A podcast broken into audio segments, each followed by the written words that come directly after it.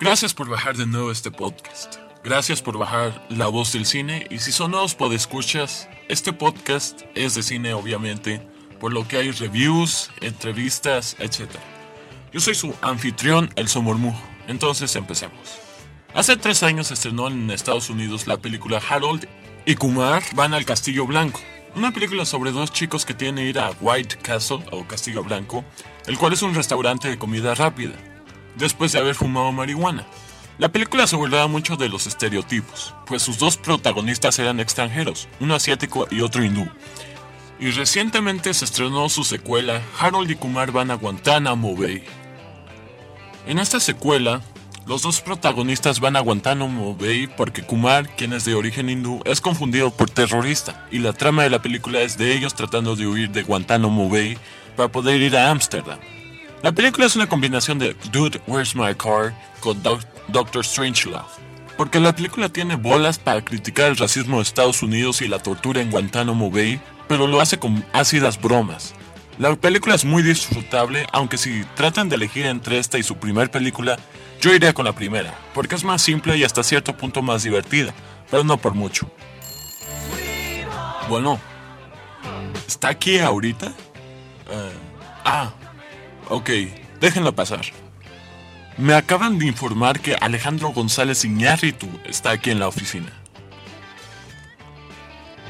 ¿Cómo está usted, señor Iñárritu? Muy bien, ¿y tú? Este, muy bien, señor González. Eh, ¿Desea tomar algo? Este, sí, un coñac en las rocas, por favor. Eh, este, mm, tenemos agua. Ah, no te preocupes, siempre llevo una botella de Jack Daniels conmigo. Entonces cuénteme, ¿qué va a hacer sin Guillermo Arriaga? No, pues voy a estar mucho mejor. Él no aportaba nada a mis películas. Es más, las hacía peor. Yo quería hacer una comedia familiar estilo más barato por docena, pero él quería hacer este drama sobre muchas historias.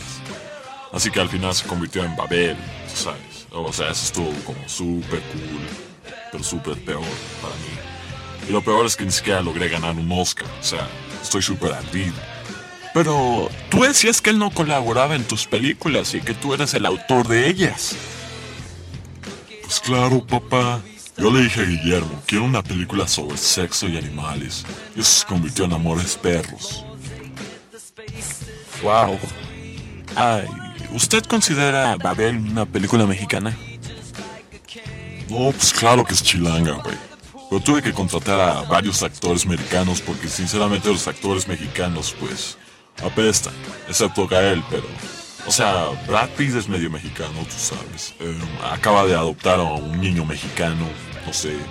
Kate Blanchett tiene varios ayudantes domésticos de, de aquí, o sea, de México. Y si ves, la película es muy mexicana. Es más, hasta intentamos grabar allá en México. Lo malo es que teníamos demasiadas cosas de valor y pues tú sabes, no queríamos arriesgarnos que probablemente nos iban a robar las cosas. Pero, pues, tú sabes, ganar Oscars es, muy mexicano. Entonces yo sí, yo considero que la película de Babel es muy mexicana, tú sabes. ¿Y qué estás haciendo actualmente? Pues, ¿cómo te explico? Estoy trabajando con uno de los escritores de Scary Movie. O sea, para ser... Va a ser voy a hacer una super película sobre un thriller político existencial y pues va a quedar muy cool, vas a ver. Ay, rayos, o sea, se me acaba de hacer súper tarde, tengo que estar en una premiere en Los Ángeles. Puta, bueno, yo ya me tengo que ir. Nos vemos. Nos vemos, chicos. Adiós. Bueno, adiós, Alex. Bueno, continuamos con el podcast. Recientemente se va a estrenar Meteoro, la película basada obviamente en la serie Meteoro, y la película es dirigida por los hermanos Wachowski, famosos por crear y dirigir la, trilogía de Matrix. Y la película tiene la misma trama que la serie, de un chico llamado Meteoro que tiene una familia que se dedica a los coches, y el joven entra a una carrera de coches y tiene que vencer a su rival X para salvar el negocio de su familia. La película fue hermosamente filmada y parece caricatura por momentos. Y aunque la película va a complacer a los fans de la serie, la gente que no conoce la serie puede llegar a aburrirse o sentir que la historia es un poco larga y, los personajes están muy poco desarrollados. Aunque Racer X, interpretado por Matthew Fox, famoso por su serie Lost, hace un gran trabajo de malo y merece ser reconocido. El punto es que ve la película si eres fan de la serie. Si no lo eres, no te pierdes nada si no la ves. Bueno, gracias por escuchar este podcast y nos vemos en 15 días.